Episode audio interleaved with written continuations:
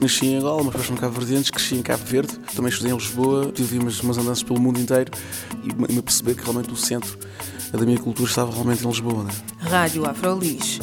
As pessoas vão em sítios, ficam nos sítios porque há emoções, há escolhas, há sentimentos. Eu escolhi ficar porque senti que eu tinha algo, algo para fazer. Uma experiência africanizada de Lisboa.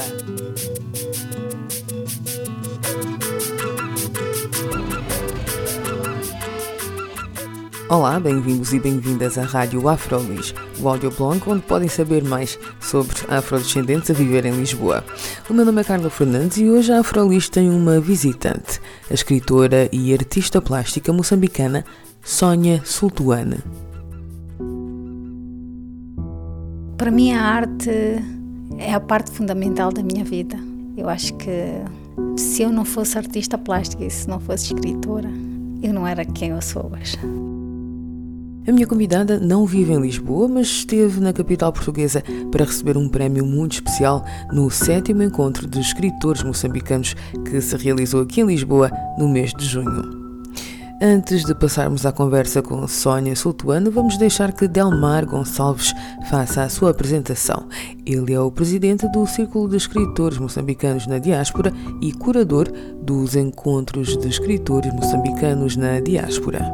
Sim, a Sónia recebeu o prémio, portanto, do ano, escritora do ano, 2014, da escritora do ano. Recebeu o prémio das mãos do Ascensio de Freitas, que é um romancista luso-moçambicano já, que já se afirmou no panorama literário, com vários prémios internacionais e, e, eu próprio, que sou presidente do Círculo de Escritores Moçambicanos uh, na diáspora. A Sônia é, uma, é moçambicana, portanto, escritora, uh, e outro aspecto particular é muçulmana moçambicana. E, e eu acho que ela se tem afirmado na literatura moçambicana Uh, sendo mulher, sendo moçambicana e sendo também muçulmana. Portanto, e não é muito comum, as mulheres afirmarem-se numa literatura que é essencialmente patrilinear, porque é assim, uh, há mais escritores homens que escritoras mulheres e por outro lado, ela também aborda muito nos poemas, nos textos que escreve, Uh, estas discrepâncias que existem entre homens e mulheres, uh, uh, o problema da igualdade de género que existe no caso particular de Moçambique, também entre mulheres e homens, que embora seja muito heterogêneo do norte a sul, mas não deixa de ser importante que as pessoas conheçam aquela realidade, não é? E então era importante que ouvisse essa voz, até pelo facto de poucas vozes moçambicanas eh, que estão lá serem ouvidas em Portugal, para serem compreendidas, serem conhecidas as suas obras, o seu trabalho na área literária e cultural. O prémio, no fundo, é, é, é um reconhecimento pelo percurso dela, ímpar, é? na, na literatura moçambicana. Uh, que, como disse, são poucas as mulheres e por outro lado também com uh, o facto de escrever com muita consistência, ser uma, uma, uma autora que já se afirmou uh, no panorama literário moçambicano, portanto, logo acaba por ser importante uh, o reconhecimento público daquilo que ela vem fazendo, até para encorajar outras mulheres moçambicanas a enverdarem pelo mesmo caminho. A apresentação de Sónia Soutuana, aqui feita por Dalmar Gonçalves, presidente do Círculo de Escritores Moçambicanos na Diáspora e curador dos Encontros de Escritores Moçambicanos na Diáspora, onde Sónia Soutuano foi reconhecida com o prémio.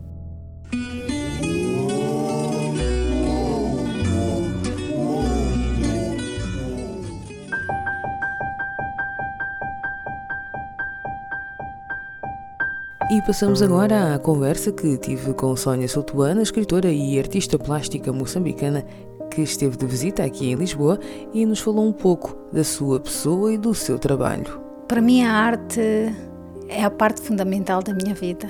Eu acho que se eu não fosse artista plástica e se não fosse escritora, eu não era quem eu sou hoje. E quem é a Sónia Sultuano hoje? Eu acho que sou isso, uma mistura de tantas coisas, não é? É uma só, eh, tanto como ser humano e, é? e também como artista e como escritora, porque eu vou bebendo tantas coisas tantas, de tantas pessoas, de tantas culturas, e isso fez-me e transformou-me naquilo que sou hoje, né? um pouco isso tudo, essa mistura toda. Dentro da, da, poesia, quais são os temas que mais a atraem? Eu vi uma das suas entrevistas, nessa entrevista que eu ouvi eh, com a Sónia, a Sónia dizia que tinha um fascínio pela lua. E tenho. De onde é que vem isso?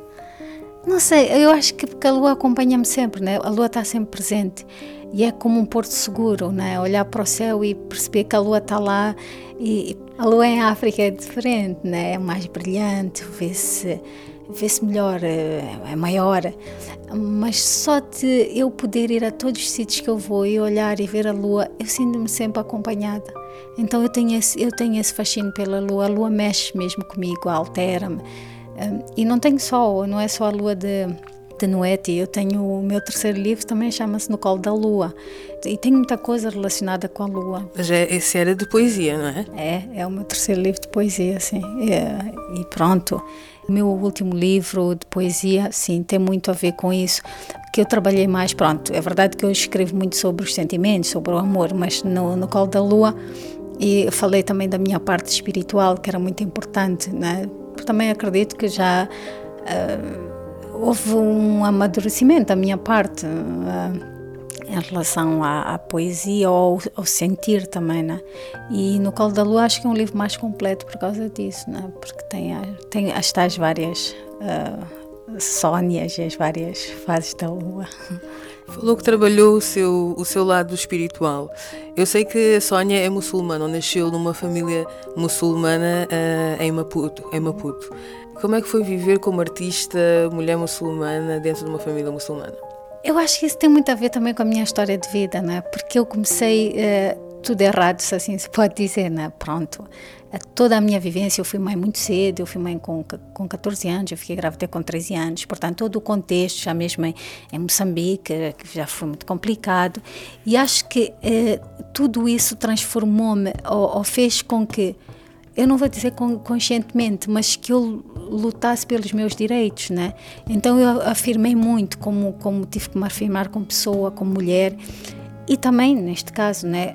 Como muçulmana, porque sou muçulmana, sempre fui muçulmana, é verdade que eu não, não, não sigo os padrões, não é? Não, não sou uma muçulmana recatada, não sou uma, uma muçulmana dou a cara até demasiado, não é? Aquilo que normalmente as muçulmanas não fazem. Mas é isso, eu acho que por eu saber que não estou a fazer nada de errado, e porque principalmente não deixo de ser muçulmana só porque sou artista ou escritora. Não, uma coisa não tem nada a ver com a outra, mas acredito em Deus, acredito nesta, nesta força do universo um, e também aprendi a acreditar no, no Deus das outras pessoas, seja ele. Talvez por isso, porque eu libertei-me de alguns preconceitos e de algumas formas de estar e de ser e porque a vida quase que me obrigou a isso, não foi uma coisa consciente, dizer agora vou ser uma muçulmana fora dos padrões, porque assim é que vou me afirmar, não. Mas foi complicado, né? Porque os muçulmanos também, alguns, não, não, não todos, pronto, olham com alguma como é que eu vou pôr isto? Não, mas era isso mesmo que eu queria saber, que tipo de dificuldades é que isso pode levantar, ou então, surpreendentemente, que tipo de facilidades é que isso depois também pode trazer para outras mulheres muçulmanas, por exemplo. Olha, eu nunca, assim, ou uma, duas vezes mais no, em, em fóruns mais privados é que tive reações negativas. Em fóruns eh, mais alargados, eu lembro-me que eu tenho uma peça, uma peça para mim é uma das peças mais bonitas que eu fiz até hoje, até como muçulmana. Eu fiz um tasbir, que é um terço nosso, com as 99 maneiras de chamarmos Allah, que é o pronto Deus, né? E, e quando eu fiz esta peça, eu tive algum receio de, de expô-la, porque não sabia, não, não sabia bem qual, qual seria a reação dos, dos muçulmanos, da comunidade em Moçambique. E fui falar com o Sheikh Aminuddin, que é era, portanto, é o presidente da associação na altura, uh, e pronto, está ligado à comunidade, e é uma pessoa respeitada, e fui falar com ele expus isso, porque para mim eu não tenho que faltar o respeito aos muçulmanos, não tenho que faltar, não estou a fazer isto para faltar o respeito a ninguém, não tenho que uh, afrontar religião nenhuma, nem Deus nenhum. Eu, eu faço arte porque Deus deu-me deu esse dom. Quando faço, eu faço com o mesmo amor e carinho que eu recebo, se assim se pode dizer, né? Então, ele uh, foi corretíssimo comigo, aceitou e, e mais hoje essa peça uh, está na mesquita. Portanto, para mim, isso. Foi, uma, foi uma prova também de, da aceitação como artista também, não é? Dentro da comunidade muçulmana. Exatamente. Isso para mim foi a grande prova de aceitação. Hoje eu, eu ter o meu tasbir exposto numa mesquita portanto eu não podia pedir mais, né? E mesmo na mesquita, pronto, houve o cuidado, porque nós como as mulheres e os homens não rezam juntos né, na mesma sala, houve o cuidado e eu gostei muito de que a peça fosse exposta num sítio que toda a gente pudesse ver, os homens e as mulheres. Então foi, foi exposta na sala que se faz os casamentos, então onde há os convívios e que os homens e as mulheres podem entrar e mesmo quando há os casamentos, está num sítio que é mesmo visível e isso para mim maior eh, é, sim, não, não posso, não posso crer, né? Até como muçulmana, né? Aquele tasbir para mim é isso, foi o que eu pude dar, né? Desta forma artística, também aos muçulmanos, que pude partilhar com eles. Talvez as pessoas nem entendam, nem tenham essa, essa, essa significância sim. para elas, né? E essa percepção, mas para mim tem. E as suas obras? As suas obras são publicadas em Moçambique, são publicadas em outros países também, por exemplo, em Portugal, já publicou alguma obra? Sim, em Portugal publiquei A Lua de Noite. Uh, gostava muito de publicar os meus poemas, muito mesmo. Uh, há um projeto, vamos ver se, se, corre tudo bem para publicar, uh, fazer uma antologia este ano. Começar a fazer este ano e, e ser publicado para o ano. E também este ano, em princípio, vai ser um segundo conto infantil se tudo correr bem em outubro. Uhum. Uh, e quando o livro foi aqui apresentado, o livro foi lido por uma contadora de histórias aqui, bem conhecida, que é a Celina Pereira, e foi apresentado por um conterrâneo seu, que é o Delmar Gonçalves, que também uh, escreve poesia, não é? Exatamente.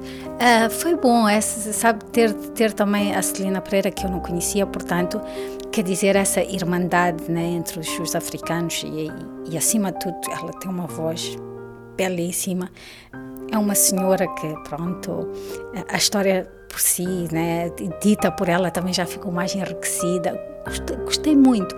Foi um momento muito especial para mim e principalmente porque foi o meu primeiro livro, né, lançado fora de Moçambique e um conto infantil.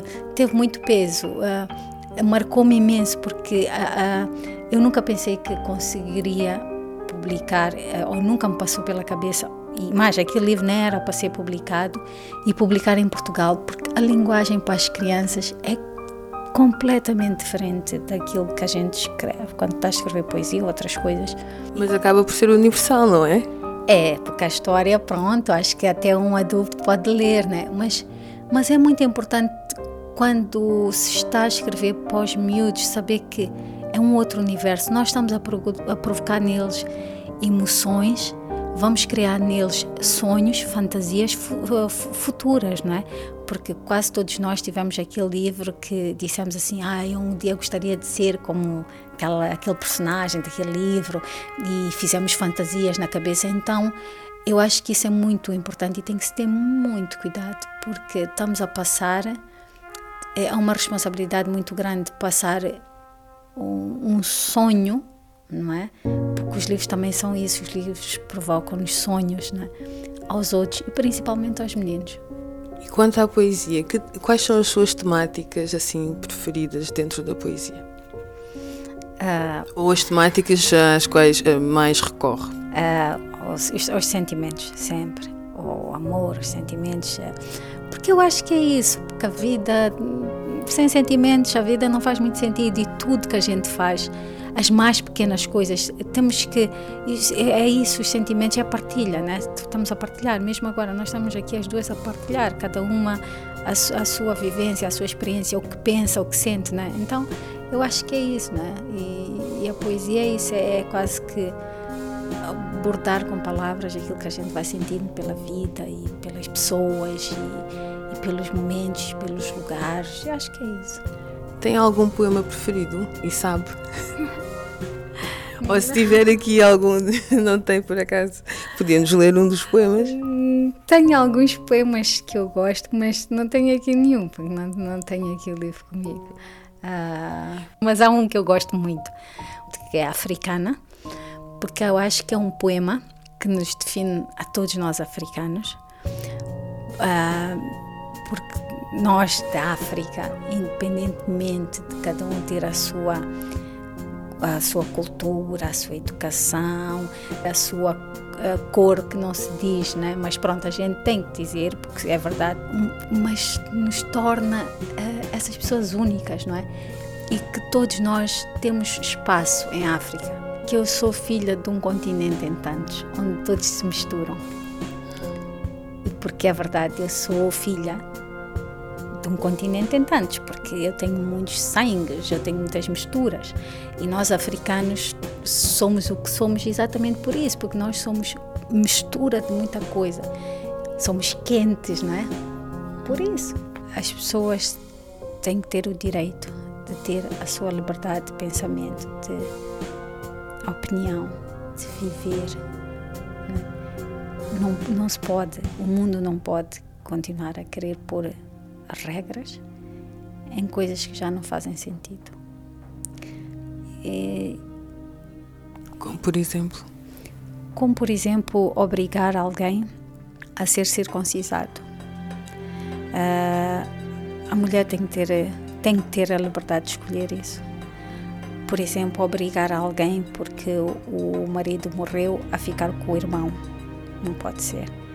Uh, e tantas outras coisas, tantas outras coisas que, que acontecem. Pronto, estamos a falar da África, que é o que também nos interessa, né?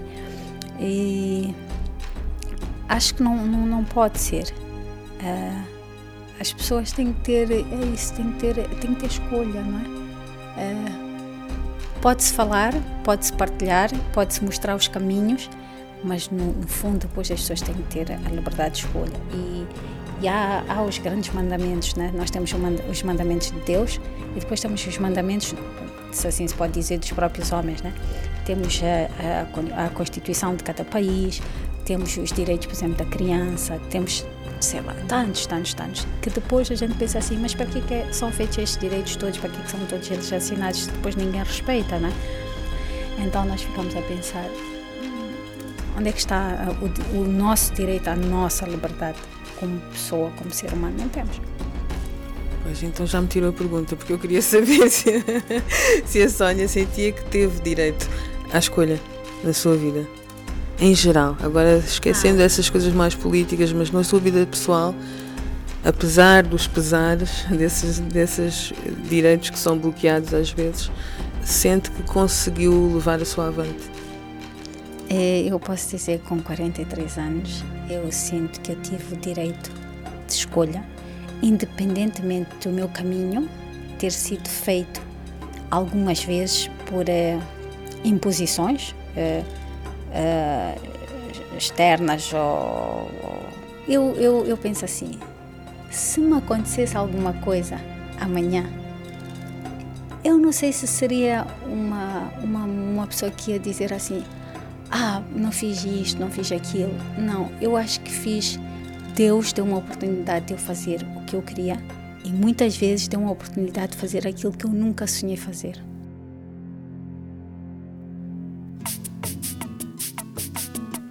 Sônia Sultuane, escritora e artista plástica moçambicana. Entre as suas obras literárias já publicadas contam-se A Lua de Noeti, um livro infantil, e três livros de poemas, No Colo da Lua, Sonhos e Imaginar Poetizado. Fiquem atentos, vamos passar a ter semanalmente poemas na nossa página e muitos deles serão de Sónia Sultuane, a nossa primeira visitante. Escrevam para radioafrolis.gmail.com e sugiram temas ou convidados para o nosso programa. O meu nome é Carlos Fernandes. Fiquem bem.